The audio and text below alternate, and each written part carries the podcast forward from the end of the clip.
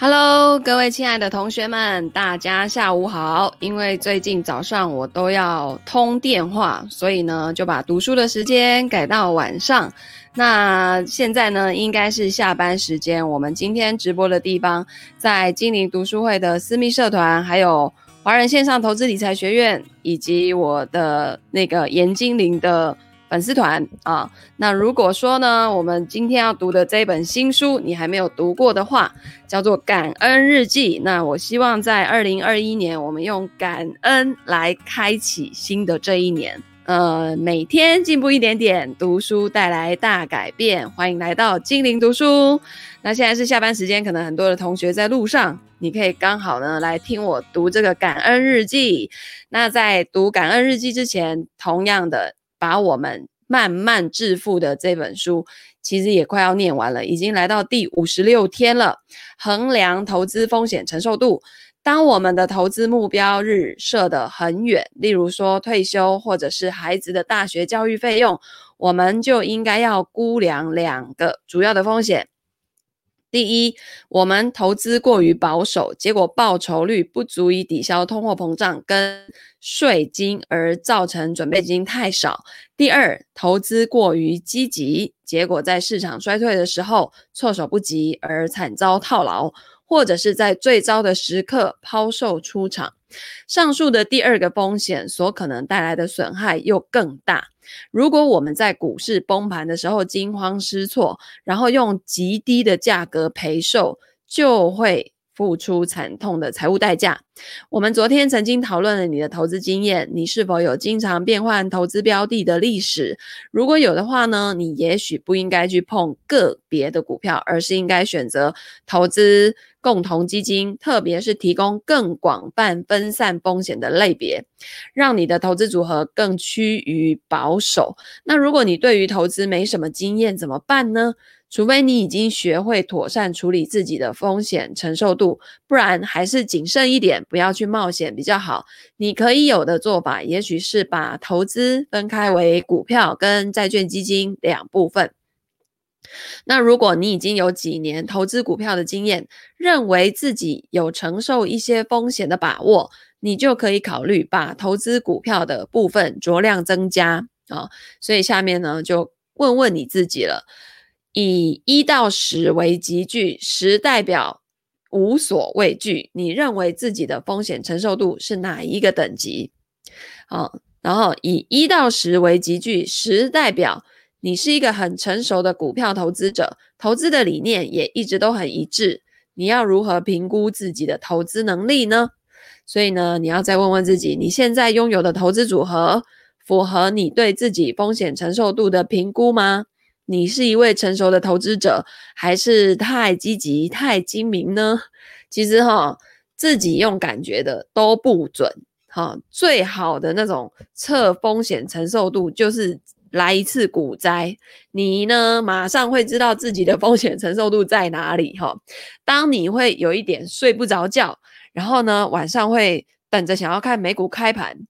诶，开完盘之后呢，你可能又开始担心明天台湾股市开盘会怎样，然后半夜要入睡之前就会一直想，一直想这件事情，甚至会担忧自己的投资组合明天会不会怎样的那个时候，诶，通常还不是你的风险承受度哦，通常是你已经忍不住一直跌，然后真的很想很想要把它卖掉，等到你卖出去的那一刹那，就是你已经受不了了，卖出去的那一刹那，应该就是你的。最糟糕的风险承受度就是，譬如说一百块进去，结果一直跌，一直跌，一直跌，然后跌到你受不了卖出去，想说赶快先把钱拿回来，等市场稳一点再说。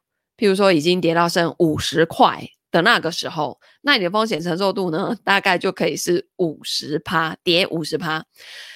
那如果有的人呢，他可能跌个十趴就已经心脏快要暴毙了那一种哈，那一种人呢，就不太适合做个股啦。哈，嗯，我以前有客户真的波动五趴，他就已经会一直打电话来了。所以我们最后给他的结论就是，你放定存就好了，好不好？就不要为了多赚那几趴，然后在那里睡不着觉，搞不好呢，你因此长期的睡眠品质不好，要拿这个多赚的那两三趴来去看医生，那何必呢？对不对？那可能呢，你因为恐慌一跌超过五趴，哇，你自己吓死了，然后这个即便只有跌跌了十趴，你就出场了。那那你没事去搞那个多十趴的亏损要干嘛？你就直接放在定存里面，好好的领那个一趴，你不用给料黑十趴，对吧？哈，而且还搞得心情不好，对不对？好，所以呢，今天我们要来读新的一本书《感恩日记》。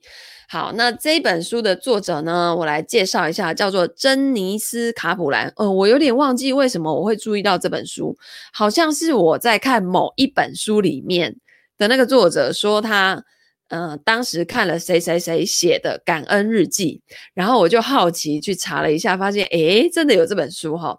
所以这个珍妮斯卡普兰呢，他毕业于耶鲁大学，是成功的杂志编辑、电视节目的制作人、作家以及记者，也常上电视节目，并且定期在《哈芬登邮报》健康生活版感恩专辑发表文章。他的个人著作跟合作的。合著的作品总共有十二本，包括二零一三年出版的畅销书《我会再见到你》，曾高居《纽约时报》畅销排行榜长达六周之久。他目前居住在纽约市跟康乃狄克州的肯特镇。好。那这本这本书呢的介绍说，身为知名记者，珍妮斯除了事业顺利，还拥有英俊潇洒的医生丈夫，还有两个杰出的儿子。然而，虽然拥有令人称羡的生活，珍妮斯却总是把焦点放在人生的负面上，充满了抱怨。直到她参与了一项有关感恩的研究计划，才惊讶的。觉察到，原来这一切都是因为自己是个不知感恩的女人。于是，珍妮斯积极地探访各领域的专家，从医生、心理学家到哲学家、艺术家，还有当红的艺人，深入地了解感恩究竟能为生活带来什么样的好处。她也下定决心，自己必须有所改变，就从每天写下一件感恩的事开始做起。珍妮斯以自己的亲身体验，持续不断地写下感恩日记。结果一年过去了，诶，奇迹真的发生了。发自内心的感恩，让她跟丈夫重新珍珍惜彼此的婚姻。正向思考，让她跟孩子们的亲子关系更加亲密。真诚的感谢，让她跟姐姐抛弃往日的成见，重拾手足之情。抱持积极正面的态度，明显提升了他的工作效率，也因为纾解压力、帮助好眠，他的身体越来越健康，甚至还减轻了五公斤。这是我最想要的副作用啊！哎，搞不好我们就那个明年哈、一月一号开始来像他一样。写个一年的感恩日记的，来做个实验哦。透过这个为期一年感恩日记的实验，珍妮斯发现生活中许多快乐稍纵即逝，但是感恩却能够时时刻刻成为我们支持我们的力量。用感恩来取代抱怨，用行动来代替空想。每一天，我们都能从微不足道的小事中发现值得感谢的喜悦。成为点缀生命的美丽火花，哇，这太棒了，对不对？嗯，我我，诶，我昨天提到的那个双甲路边摊，它就是专门在帮人消除遗憾的。然后，总之呢，就有一堆人哦，去去那边说什么啊，我老公本来一天跟我七，诶，一个礼拜有七次哦，就是亲密关系，现在剩五次了，他是不是什么？哎，不爱我了，什么什么，然后这个叫做什么？无病呻吟，好吧？人在福中不知福。现在哦，那个大家这么忙，一个月哦，可能有两三次就已经很厉害了。他一个礼拜五次，七次变五次，就已经还在叫叫叫叫不停哦。像这种人就没有什么好遗不遗憾的。所以很多人都是在什么？就是不知道自己很幸福哈，人在福中不知福。反正那一出剧真的挺有趣的，可以去看一看。好，接下来我们进入前言。既然已经着手进行感恩计划，我在四月的这一天清晨醒来，本该见到璀璨的朝阳，晚呃，悦耳的鸟鸣，以及众多好友聚集在我家客厅高唱圣歌迎接我才对。相反的，这天诸事不利。不过我还是见到了阳光。一开始我的 Volvo 老爷车罢工无法启动，甚至电池接线也无效。幸好邻居雪中送炭，开车送我到二十分钟车程外的火车站。我进了市区，走在阴雨绵绵、寒风萧瑟的人行道上。一辆公车从路旁一滩积水嘎过去，溅了我一身泥水。然后他就发出尖叫说：“其实我很想破口大骂。”几个路人发出同情的的声音，可是我不能以这一副仿佛刚打完泥水仗的模样去参加我的重要会议。幸好我最爱的女装店就在附近，我急忙赶去买了一条大花裙换上。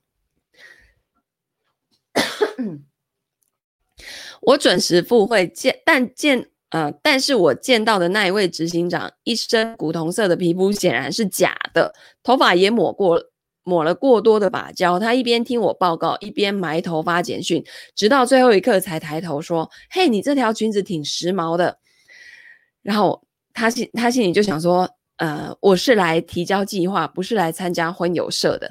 听了这句话之后，我应该要火冒三丈才对，但是我没有。我笑一笑，告诉自己，幸好我不必跟一个宁可把更多时间花在头发上的男人共事。我跟我的挚友苏珊约了一起喝喝咖啡。我们打从八岁那一年在夏令营相识之后，便一直交往到现在。他为人忠诚、一板一眼，个性非常直率。听完我的叙述之后，他说：“你一定饿死了。”但是这个作者就说：“哦，不尽然哦，我尽量保持正面思考。”然后他朋友就说：“你怎么可能对一辆发不动的车正面思考呢？”作者就说：“啊，我有深呼吸，哈，这一点我做得到。那一辆车开了十四年，已经跑了十五万里了。我从来不指望它可以撑这么久。重要的是，我有一个好邻居来拯救我。”然后苏珊就说：“哎，这倒也是啊。那被公车溅了一身泥这件事呢？”作者就说：“嗯，往好处想，那个白痴执行长赞美我的裙子，而且想一想我多么幸运啊，不必花大钱就买到一件新衣服。”苏珊倒倒了两包代糖，在他的咖啡杯内狠狠搅拌了几下。这些年来，他一直在听我抱怨钱不够用。这些年来，他一直在听我抱怨钱不够用，因此呢，我这句感激的话，显然跟从前的我判若两人。他说：“呃，我是你的好朋友哈，你大可以对我发牢骚，没有关系的。”作者就说：“我我并不想发牢骚啊，因为我无法改变现状，所以调整我的心态会好一点。”苏珊呢，缓缓地喝了一口咖啡。她天生进取，总是不断地督促自己。尽管事业有成，仍然经常自己给自己压力，然后要求自己。偶尔难免会情绪低落，跟我们一样。她忙着追求她想要的东西，忘了为她已经拥有的一切而感到快乐。哎，其实现在周边很多这样的人哈，就是会一直追自己没有的东西，可是自己有的东西其实几头拉骨都没看见。这跟我昨天在家断舍离丢衣服，赫然发现我真的有挺多衣服的，可是好奇怪，我会穿的就都是那几件，可能某一个时期喜欢穿这几件，某一个时期喜欢穿那几件，然后呢，会一直去追那种更好看或是更。就是穿起来更舒服，或是更怎么样怎么样的哈，这就很多人的这种这种盲点啊。他说：“我好担心我的好心情，也许会激怒他，但他只是扬一扬眉梢。如果这就是你正在进行的感恩计划，那我想我也需要。我要怎么登入呢？好，到了分享秘密的时刻了。我在纸巾上写了一行标题：我今天要感恩的三个理由。”然后把纸巾推向他，给他一支笔。他说：“呃，作者就说来填空题。”然后苏珊对着纸巾发愣，我只好收回纸巾，把三个理由划掉，改成一个理由。好，作者说：“好吧，从最简单的开始。这个就是我最近几个月正在进行的计划。现在我知道，每天写下一件感激的事，例如绚丽的夕阳余晖、好友的一个拥抱、早春的讯息，就能改变我看待其他事物的态度。只要一件事哦，谁不能做到呢？对不对？好，接下来呢，我们就要进入第一章了。然后它这个编排，我觉得挺有趣的哦。它是冬。然后春夏秋，它不是先从春天开始，它是先先从冬天开始。好，所以进入第一章就是我不想当一个不知感恩的女人。他说想要过感恩的生活，这个念头始发于除夕午夜降临前几分钟。那这个除夕应该他们外国人就是十二月三十一号。哇，你看多棒啊！这我们过几天就要来倒数了，对不对？然后你会发现，一年一年这样子倒数，真的是 很快耶。去年的此时，反正每年倒数，我们家是不会出去跟人家人挤人的。然后我记得好几年，我们都是在家，然后看电视，然后吃垃圾食物，譬如说披萨啊、炸鸡啊等等的，然后让小孩子就是可以那个很晚睡。然后呢，我就会拍照上传哦，反正。就每年都 是一样的姿势，然后你甚至会发现，那个每年哦跨年演唱会啊，拢黑爱郎。不过最近好像有有有一点点不一样吧？对，总之呢，我就觉得，哎，就是你要让自己的生活真的有不一样，否则你每年这样倒数，你会就一笔耶哈。好啊，前面这边有一个小标题，他写。感激开始过一年的正向生活，很高兴得知感恩可以降低压力、改善睡眠，让我更快乐。幸运的拥有一本漂亮的日记簿，我只用它来记录好的念头。好，他说，当时啊、就是这个这个除夕午夜哈，就大家准备要倒数了。当时呢，我在一场派对上，手上握着一杯香槟，脸上堆满僵硬的假笑。我知道我应该细数我的好运到，但是我却在数时间，巴不得早一点离开。我的双脚因为踩着极高的高跟鞋而疼痛不堪。脑袋也因为一整天的呃震一整夜震天价响的乐声而疼痛发胀。我身上穿着一件小的不能再小的黑色洋装，一心只想赶快回家脱掉身上的塑身衣。房间的一角有台电视机，正闹哄哄地播出全美各地的跨年演唱会。我看着群众在加州狂欢作乐，在华盛顿欢呼呐喊，在波士顿喧哗，忍不住怀疑全国各地的民众个个是否都比我开心，或者也许他们都在假装开心。But 我看今年这个景象应该会比较少了哈。美国那边又开始那个封城了嘛？我在美国那边的朋友就是说，他们现在也都不太能出门了哈。好，那在纽约呢，当那一颗巨大的水晶球开始下降的时候，聚集在时代广场上，看上去仿佛有百万人的群众。正齐声呐喊狂欢，由于外面气温只有华氏二十度，这群人已被关在金属护栏内一整天，附近又没有移动厕所。我可以理解他们为什么如此渴盼午夜降临。新年钟声对各方面而言都是一个极大的解脱。那一颗沃特福水晶沃特福水晶球终于降下来了。LED 灯在喧天喇叭声与满天纸花中亮出新日期，新年快乐！我的丈夫荣恩轻轻地亲我一下，我们互相举杯庆贺。期待的一刻结束了，大家似乎都不知道接下来该怎么办。电视上立即重播水晶球下降的镜头，仿佛那是个降落的月球或超级杯的最后触地球。我站在吧台旁边，发现一名妇女为她自己又斟了另外一杯香槟。她脸上的妆花了，泪水密密的从脸颊滑下来。我就问她说：“你还好吗？”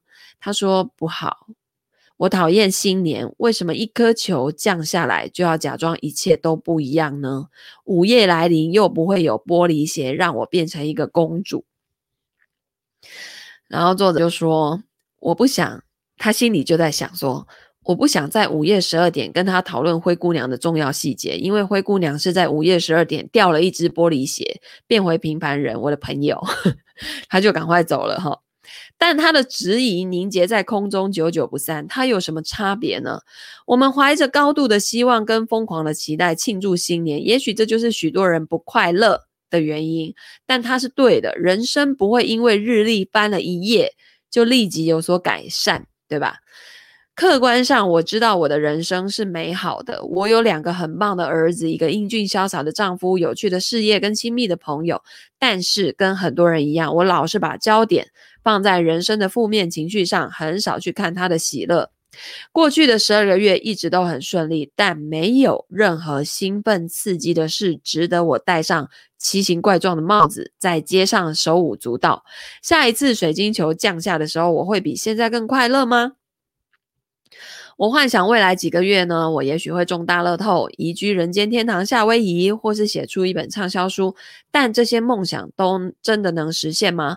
我已经听到自己在抱怨，必须为中大乐透缴纳一大笔税，而且茂伊岛的阳光太炽烈。新书就算在纽约时报畅销排行榜连续上榜六周，也还是不够好。假如未来一年仍旧跟往常一样，那就应该有好有坏。我在不久前监督一项有关感恩的全国性调查，在 Today 电视节目上也在讨论过这件事。这项调查让我开始反思跟研究正向的态度，因此我明白我对未来十二个月的感触可能与实际上发生的事无关，它反而跟我面对每一天的心情、精神跟态度大有关系。问题不在事物本身。而是在于我如何面对他们。我可以被动的等待奇迹发生，仍然会有不如意的时候；或者我可以接受任何已经发生的事情，并且试着对他们多一点感激。我走过去拿我的大衣，那个不是灰姑娘的妇女也在领取她的大衣。我说：“希望你有一个美好的新年。”对方居然说：“不可能的。”然后呢，他就对方说。也许你可以使它变更好。哎呀，你的大衣真漂亮啊！他说：“嗯，很旧了，但愿我有一件新的。你的大衣很好看。”作者说：“我大可告诉他，我的大衣也很旧了，袖子上还有一块污渍，但我没有。我不是才刚决定要有好心情、好态度跟好心灵吗？我的大衣这一刻忽然成为我的生命象征。假如我拥有它，我就应该感激它。我不想当一个不知感恩的女人。”我愉快地说：“他呢，很暖和，也很舒服。”结果呢，他的双手插入口袋，啊，一根手指头戳进一个破洞里了。但这一刻，无论破洞或是污渍都不能阻止我。如果我打算下一个新年要更快乐一点，我必须从现在开始改变我的态度。隔天早上，我比预定的时间提早醒来。温和的阳光洒在曼哈顿中城我家公寓的百褶窗帘上。在郊区住了许多年之后，我们在两年前搬到城内居住。我很喜欢我家大片的窗子跟面向河流的宽阔视野。气象预报说会有大雪，外面已经是白茫茫一片寒冬的景象了。但我不容许自己多想，停下来欣赏从铁灰色的天空透出来的一丝阳光。听到厨房传出锅铲的碰撞声，我套上牛仔裤跟一件 T 恤，轻快地来到荣恩做早餐的地方。这天早晨只有我们夫妻俩在家，但他已经在餐台上备妥的食材多到仿佛足够喂饱詹姆斯·卡麦隆的史诗电影的剧组人员。我亲他一下，跟他说早安。然后我就问先生说：“你会觉得我不知感恩吗？”我的先生说：“你不需要为法式吐司而感恩，我喜欢做。”好，然后他就跟先生说：“哎，我是指比早餐更大的事情。你觉得我有感激我的人生吗？”哦，他的先生呢就看着这个煎锅。他似乎想要煎出一点简单朴实的智慧，说：“哦，人生，你可能没有为你已经得到的跟你该得到的一样多而心存感激，你关心错的比关心对的多更多。然后她就跟她老公说：“从今天开始，我要试着多感激一点，这个是我今年的计划。我想这会让我快乐一些，也许能让我们两个都更快乐。”他先生就说：“嗯，值得一试。”就这样子，心意已决，下一步就看后事如何。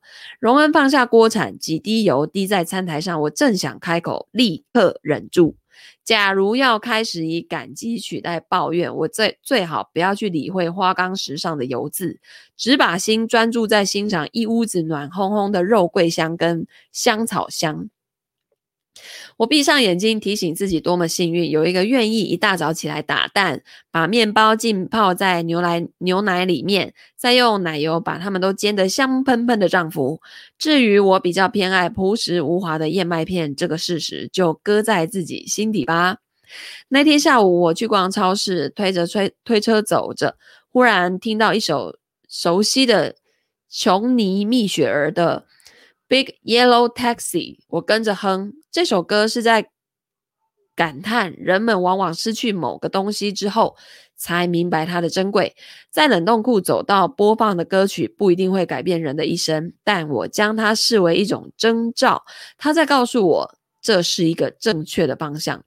从巴布迪伦到数呃什么数乌鸦合唱团，哈、呃，先后有数以百计的音乐家录制过蜜雪儿的歌，因为无论什么样的乐风，它所传达的讯息都能拨动你的心弦，这是常见的现象。一种明明是对的东西就在你眼前，但你却无动于衷，直到爱人走了，那一刻消失了，花儿也谢了。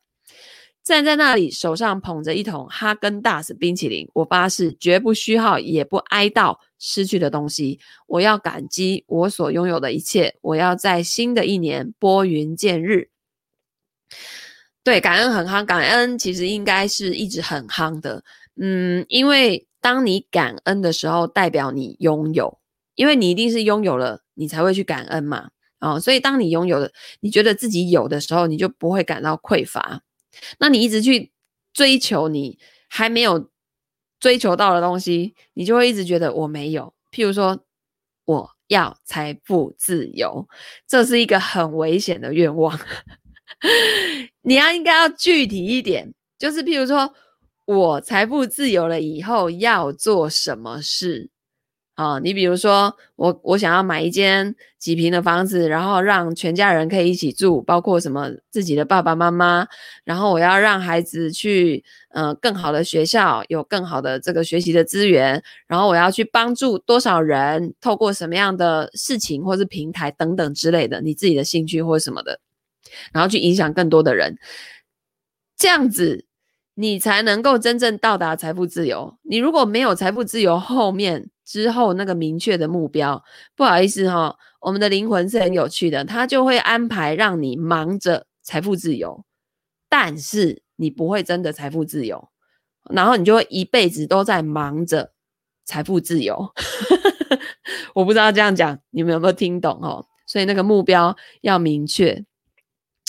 那回家之后呢，我开始策划一年的感恩计划。我的职业是记者。因此，我立即哦对，然后你们在那个许愿的时候，就是你你一定要用那种你已经拥有的的那个状态去许愿，而不是好像我还没有，然后我要一个什么东西。你要想象自己已经有了，就是已经有了的那种感觉，好吗？好，结果呢？回家之后，我开始策划一年的感恩计划。我的职业是记者，因此我立即想到以感恩作为我的研究计划。我要每个月设定一个主题，无论是丈夫、家庭、朋友或是工作，做自己的社会学家。我要看我养成感恩后的感恩的态度之后会有什么样的情况发生。我不能漫不经心，我要以最高的。最高度的承诺跟决心，尽量收集资料，然后记录跟报道我的发现。我要在每一次转折求教于专家与心理学家，并且参考哲学家、心理学家跟神学家的著作。古罗马哲学家西塞罗曾经说过一句名言：“感恩不仅是最好的美德，而且是所有美德的源头。”如果这句话属实，那么我这一年的计划。不也可以使我变得更诚实、勇敢、跟宽容吗？接下来几天，我逢人便提到我要更感激我的人生，他们都点头称许。许多人都坚称他们希望更感恩、更正面、更积极，但是我觉得他们没有彻底执行。那那个呃，我问了其中几位哈，说当然你的人生非常如意，但你上个星期二离开办公室的时候，心中有感受到多少感激呢？哈，每个人都笑得很不自在。有一个甚至说：“你怎么知道上个星期二的事呢？” 我虽然不是通灵人士，但是我知道，假如我问星期一，他一定会记得星期一发生的事。当我们往大处看的时候，我们会觉得感恩，但是在日常生活中，总少不了客户发脾气、老板不讲理、孩子的学校爆发投师危机等种种事件。我们往往在这些烦人的细节当中迷失掉自我。我因为不久前才做过一项由约翰·坦博顿基金会赞助的调查，所以我了解这种内心的冲突。那调查结果显示啊，大多数的人都有感恩落差太大的问题。我们都知道我们该感恩，但是总有一些事情让我们无法升起感恩心。在这项调查当中，百分之九十四的美国人同意，感恩的人会有更大的成就感跟更丰硕的生命，但坦诚、经常表达感激的人不到一半。你不是数学天才，也能看出这个数字的差距太大了，对不对？就是知道跟做到，永远就是距离那么遥远。我们明知道做什么能够让我们更有成就感，但我们却不急着去做。这就好比田中央有一颗神奇的快乐石，但我们有一半的人却懒得走过去把它捡起来。我就是那些绕着田园跑步却从不接近那颗魔法石的人的其中一个。我知道他在那里，我不停地想着他，但总有什么事阻挠我去接近他。如果不是坦伯顿，他约翰坦伯顿基金会的董事长巴巴纳比马舒在两年前对我提起这个话题，我也许永远不会去关注感恩这件事情。我们是在一次慈善餐会上偶然认识的。他坐在我旁边。几个月后，他请我去吃一顿高雅的下午茶，讨论基金会赞助的一些大理念。当时我刚离开一家杂志的总编辑职位，对这个世界颇有一些微词。但他提到感恩的时候，我立刻放下薄荷茶，抬头看他。感恩这两个字听起来像个伟大的理念，一种取代怨恨。愤慨、烦恼的好东西。我说我愿意去找更多的资料，并且提议展开调查。等到那一杯茶喝完的时候，我已经完全换了一种心态了。当我倾力展开调查跟研究之后，我很快发现，感恩跟快乐是不一样的。感恩能够引起更深的共鸣。当美好的事情发生的时候，譬如说朋友送花，或者我们在公园度过一个愉快的下午。我们多半会感到欢喜，但那些片刻是脆弱的，很快就会消逝了。一旦过了之后呢？然而，感恩不必仰赖特殊事件，它是永续的，不受变异或是逆境的影响。它需要一种主动的情绪介入，呃，因为你不可能被动的感恩嘛，你必须停下来感受它。去体会这种情绪，因此它能够建立一种内在的充实感，无论面临逆境或是顺境都不会改变。过去的这几年，我的事业呢，在电视、杂志、写作三方面同时进行，甚至有做了几个收视率相当高的特别电视特别节目，担任这是什么 Parrot 的，这是不会念，反正就是某一本杂志。而且这是美国当时发行量最大的杂志，哈，担任这个杂志的总编辑，还写了十几本小说，其中有几本还是畅销书。理论上我一帆风顺，但没有一样能让我停下来说我达成目标了。工作上的成就需要不断的推进，达成一个目标之后还有另一个目标，但感恩必须采取不同的方式，要感激现在这一刻，同时不要去烦恼下一步。你不会直接欣赏你现在拥有的一切，你很容易看到别人的成功，心想他们多么幸运，多么如意，能拥有他们的生活与成就。那但我们内心的感受却往往跟我们从外在环境所感知的不同。过去呢，哲学家经常提到感恩，但是心理学家并没有花太多的时间去研究它。直到最近的十几年，有一些学者哦，才开始大力去推广这个主题，然后努力做了很多的研究，结果很令人吃惊。一项接着一项的研究结果显示，感恩跟提高快乐，还有降低忧郁跟压力的程度大有关系。社会暨临床心理学期刊上面就发表文章评论这个领域相关的文献，结论是什么呢？就是感恩对人的心理健康跟快乐的影响，可能比任何已经研究过的人格特质因素，还有与他的关系更密切。这篇文章的结论就是，从个人的感恩程度可以预测到增加大约百分之十八点五的快乐。这句话呢，让我停下来思考，增加百分之十八点五的快乐，那是多很多快乐的哦。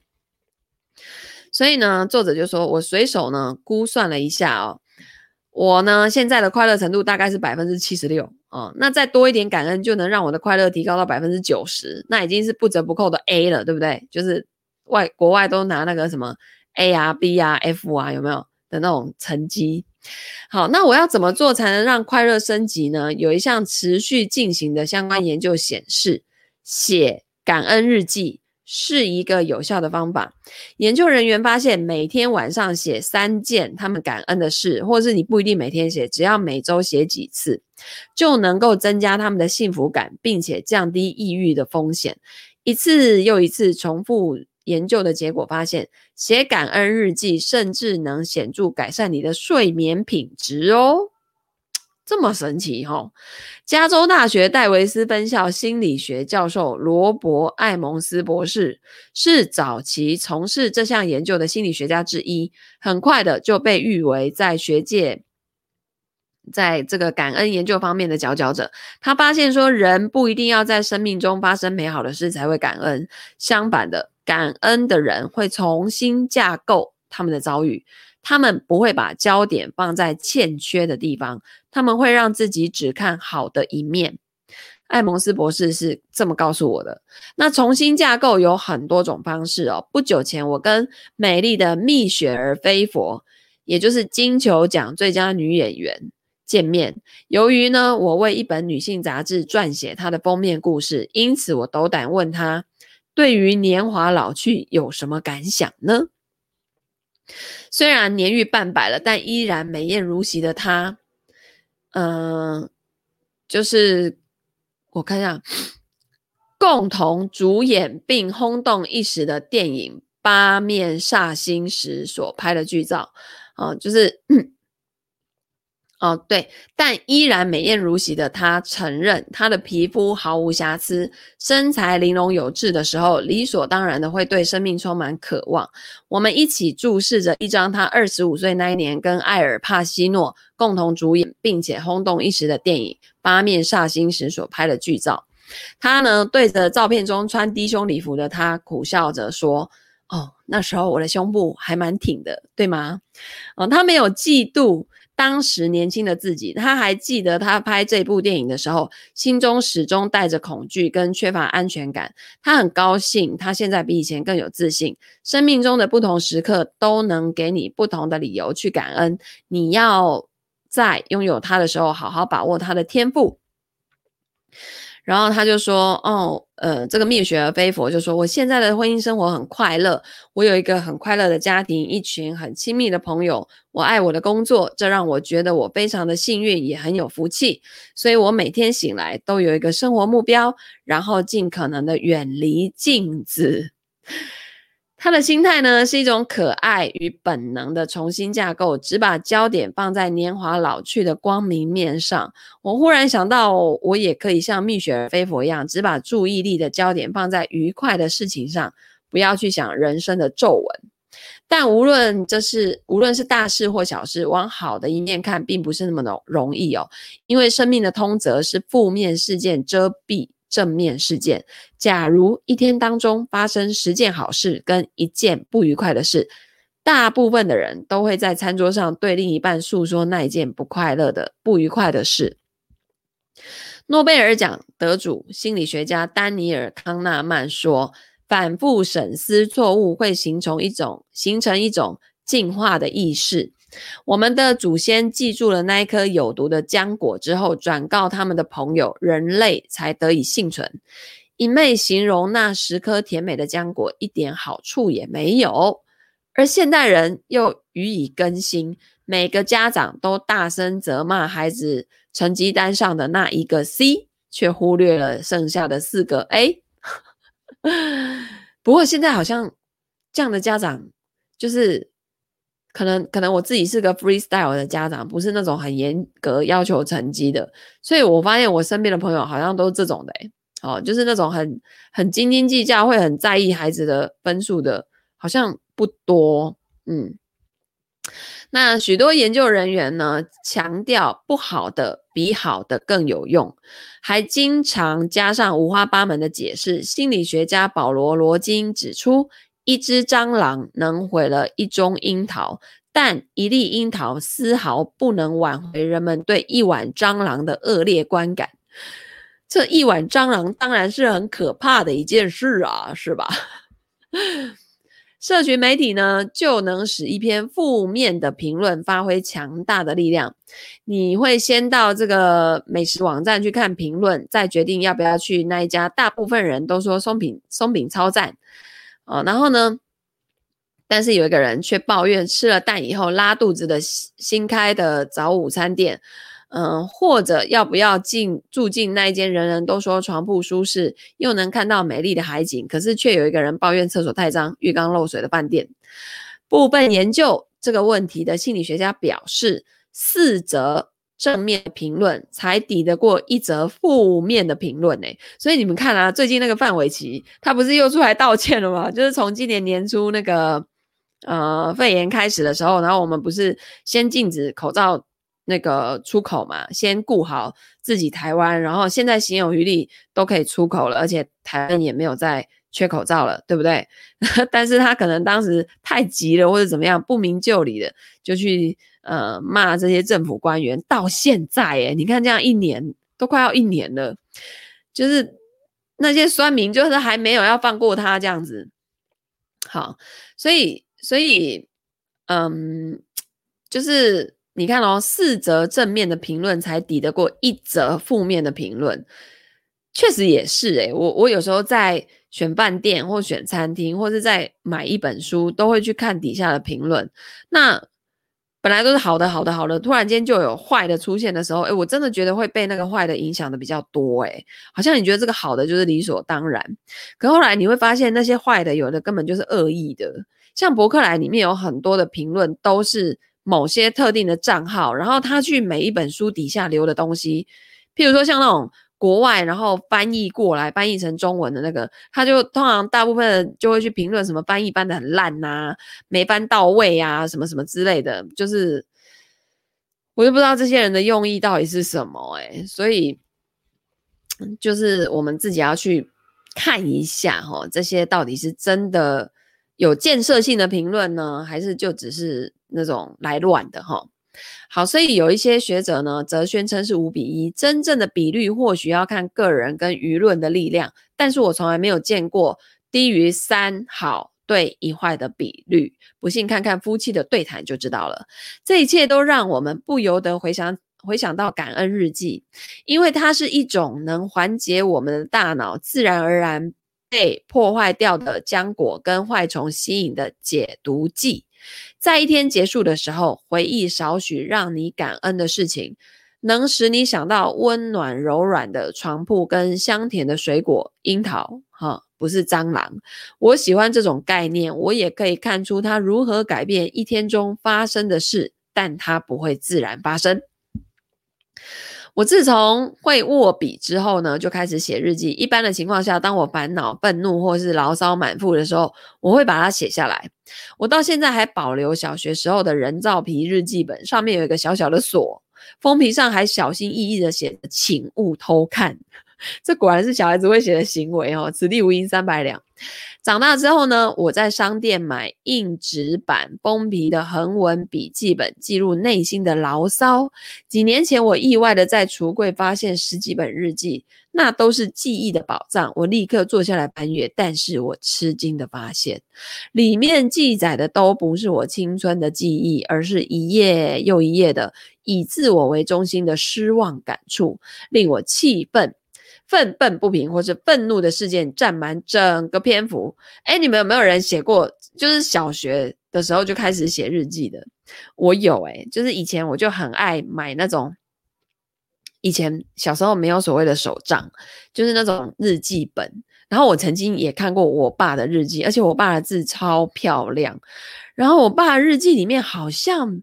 比较没有在抱怨呢，就是他都写一些对于未来的期待啊，然后今天做了些什么事情，诶，结果 本人我小学写的日记呢，我一直没有丢，然后真的就是也是很蠢的，有那种锁啊锁起来，然后但是那个小钥匙早就已经找不到了，所以我我后来就是把它从旁边割开，用刀片划开，所以那个锁虽然还在上面，它还是可以搬开的。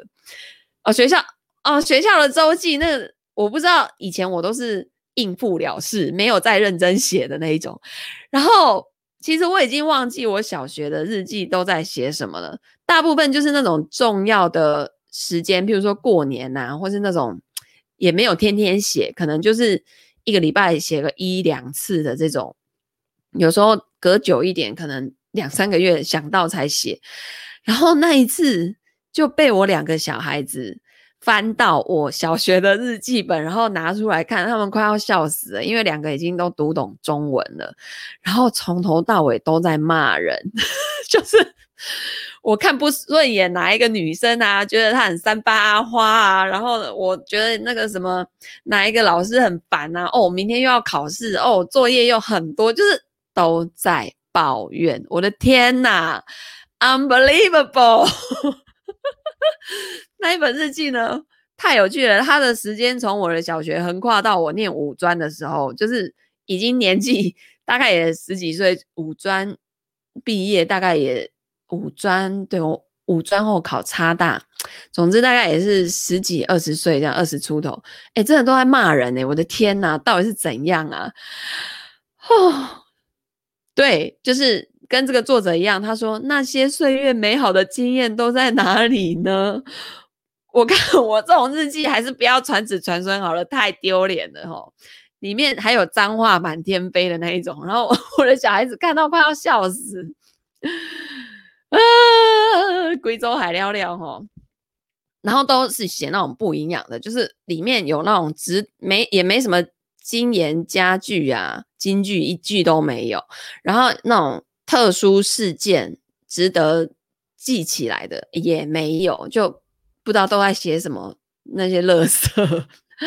好，然后呢，作者就说我也有，我也有过许多欢乐的时刻，真的有，凭良心说，但是我却懒得把它们记下来。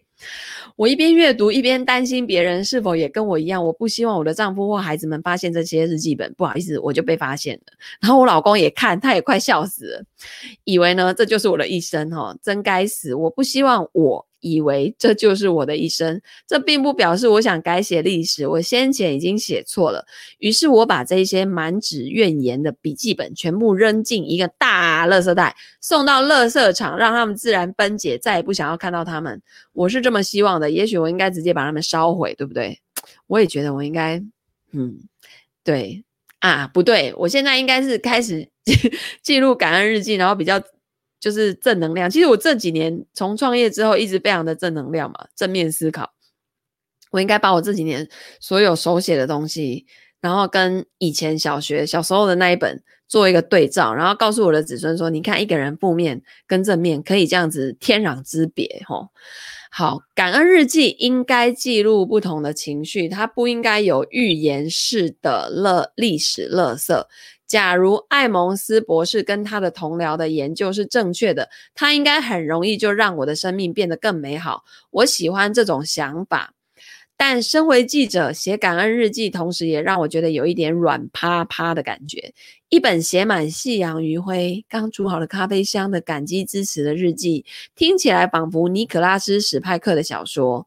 好，那这个这个这个小说就像什么？瓶中信啊，爱情避风港啊，手札情缘啊，类似这种东西啊、哦，倒不是说这些小说不好。那我打电话给我的朋友夏娜，她有用不完的精力，她为了兴趣而教人家跳润吧哦，伦巴也是一个跳起来会很开心的舞哈、思想正面积极，但绝不软趴趴。三十五岁的她是个才华洋溢的女企业家，经营多种事业，而且保有多年写感恩日记的习惯。呃，其实欧欧普拉也是这样子，他连续五年写了五年的感恩日记哦。然后呢，他朋友一听到他想要开始做这件事情呢，就说我很我很高兴你打算做这件事，因为感恩是我这几年一直在做的事。那夏娜跟她的丈夫刚搬去纽哈芬的新家，她但是她常常到曼哈顿开会，因此我们约好在纽约市中央车站。这个一家西班牙小吃店见面，夏娜蹦蹦跳跳的进来，跟往常一样开心。重要的话题讲完之后，她迫不及待的告诉我她的感恩日记。她每天晚上写一件让她感恩的事，就只写一件，无论多忙多累，她都会写下一两行感恩的字句。她发现每天晚上必须写点感恩的事情，让她改变了她对每一天的观感。谈着谈着，他拿起一口小菜，乡村面包上涂一点橘子蜂蜜跟无花果，还有少许奶油，津津有味的品尝。他说：“嗯，这是一个很好的例子，真好吃。我想我可以把它写在日记上，虽然我想今天写跟你见面的可能性会大一点。”然后作者就笑着说：“哦，我可比不上小口三明治呢，但是我已经抓到重点了。为了找出感恩的理由，夏娜会用不同的眼光。”看一切的事物，我们的自然进化趋势也也许使我们只寻找问题跟缺点，但是夏娜已经改变她的本能，她会去觉察能让她保持正面积极的东西。当她找不到的时候，这些情况有时候也会发生，她会想办法重新界定这一天。他坦诚说：“我可以在遇到倒霉的事情的时的时候，仍然不为什么而感激。我也许会写，我很高兴今天没有下大雨，或是我有两条腿。老实说，我还真的有写过，我很高兴我有两条腿。我告诉夏娜，我把以前的日记扔了。她用力的点头。她以前也是对着日记吐苦水，写满一肩挑起世界重担这类夸张的怨言。她说。”你知道，譬如灰暗的天空反映出我心灵的阴霾 这一类的，所以呢，他们两个就不约而同的大笑。那现在呢，他的感恩日记所反映的真实观感比阴沉的一面多还是少呢？当作者提出这个疑问的时候，夏娜微笑，引述一句《哈姆雷特》剧中的名言：“没有什么好或坏，都是人的心念使然。”好，那你不必成为莎士比亚专家，也能够明白哈姆雷特的推论。这一位忧郁王子在第二幕跟他的老友罗森克兰茨还有吉尔登斯特见面，对他们说丹麦是一座监狱的时候，他们都有点惊讶，因为在他们眼中这是一一座豪华的宫殿。哈姆雷特微微耸肩说。呃，就是他微微的耸肩，哈，然后作者就说，至少我在百百老汇看这出戏的时候，饰演哈姆雷特的裘德洛有做出这个动作，然后呢，这个哈姆雷特就是，嗯，然后说出好坏端赖我们的心态这句话，国王遇害，鬼魂出现，母亲又改嫁，但真正造成这些事件痛苦与否的是，我们如何看待它。假如有人叫哈姆雷特写感恩日记，或许他就能把注意力放在他多么幸运，身为王子，又有一个美丽的女友奥菲利亚。说真的，这不是一个糟糕的人生。然而，为了某种原因，我们相信悲惨胜于相信快乐。我们忘情的看着哈姆雷特在舞台上失望的到处游荡，拿不定主意，这是不是值得过的人生？生存或毁灭的疑虑似乎比“老天，我真是个幸运儿”的心态更强烈。所以作者就对夏娜说：“好，我要开始写感恩日记了。你有没有任何建议呢？”他说：“买一本漂亮的日记本。几天之后，我在康乃狄克州西北部的乡下度假。有一天开车进城的时候，因遇到暴风雪而改道。当时的心情应该是但愿置身加勒比海，但我刻意让自己去欣赏冰天雪地中闪亮闪闪的皑皑白雪，红色的农舍。点缀着雪白的风景，看上去颇为诗情画意。我走进一间艺术展览馆，在一家我喜爱的贩售茶叶跟茶具，还有其他文创礼品的商店停下来欣赏。浏览之间，我注意到结账柜台的附近有一些五颜六色的日记本。我想起了夏娜的建议哦，嗯。那我的家中呢，有许多记事本，但我想要一本感恩日记本，它必须是不一样的，专程买的，不能用人家馈赠的礼品记事本。我挑了一本有几何图案的绿色封皮日记本，它看起来清新而明亮，因为太漂亮了，只能用来记录正面的思想。当天晚上就寝前，我取出这本日记本，翻到第一页，带一点尴尬，我写下了感谢点点点，然后就停下来了。我在心中搜索这一天发生的事，我应该把焦点放在大事还是小事呢？我认识的一位旅游作家有一次告诉我一个笑话，说他哦第一次接受电台访问的时候谈的是巴黎，十年后他再去录音谈的是他最爱的巴黎第七区一家小店贩卖的苹果塔。换言之，只要是焦点都是好主意。好，他就开始写感谢点点点，然后呢就开始写。有这个机会，以这本日记展开感恩的一年。他想接着再写，虽然我不确定他有没有笑。点点点，诶诶诶，他这时候忍住咯。在我的日记当中，我不需要去平衡或抱怨或修饰灰色的念头，只看事情的一面也无妨。又没有人会打分数。我把日记本日记本放在书桌上一个醒目的地方。研究人员宣称。二十一天可以养成一个新的习惯，但是呢，伦敦大学学院最近做了一项研究，发现大多数人需要两个月以上的时间，有时候甚至长达半年才能真正改变习惯。没错，二十一天根本就不够。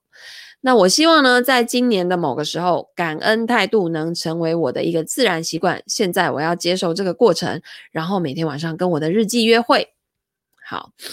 这里呢，有一个小小的 tips，问题不在事物本身，而在于如何面对它们。我们可以被动的等待奇迹发生，仍然会有不如意的时候，或者我们可以接受任何已发生的事情，并且试着对他们多一点感激。我们。当我们往大处看的时候，我们会觉得感恩；但是在日常生活中，我们往往在这些烦人的细节中迷失迷失自我。当美好的事发生的时候，我们多半会感到欢喜，但那些片刻是脆弱的，很快就会消逝。然而，感恩不必仰赖特殊事件，它是永续的，不受变异或逆境的影响。人不一定要在生命中发生美好的事才会感恩，相反的，感恩的人会重新架构他们的遭遇。生命中的不同时刻都能给你不同的理由去感恩。你要在拥有它的时候，好好把握它的天赋。OK，好的，所以今天我们的第一章就念到这边啦，明天开始。来念第二章，第二章叫做“再次爱上我的丈夫”哦，这非常重要哦。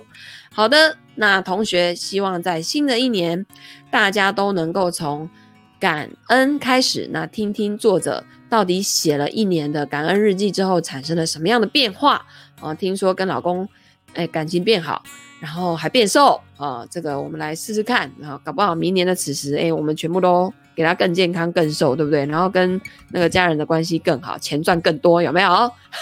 好的，那我们就明天见啦，大家拜拜。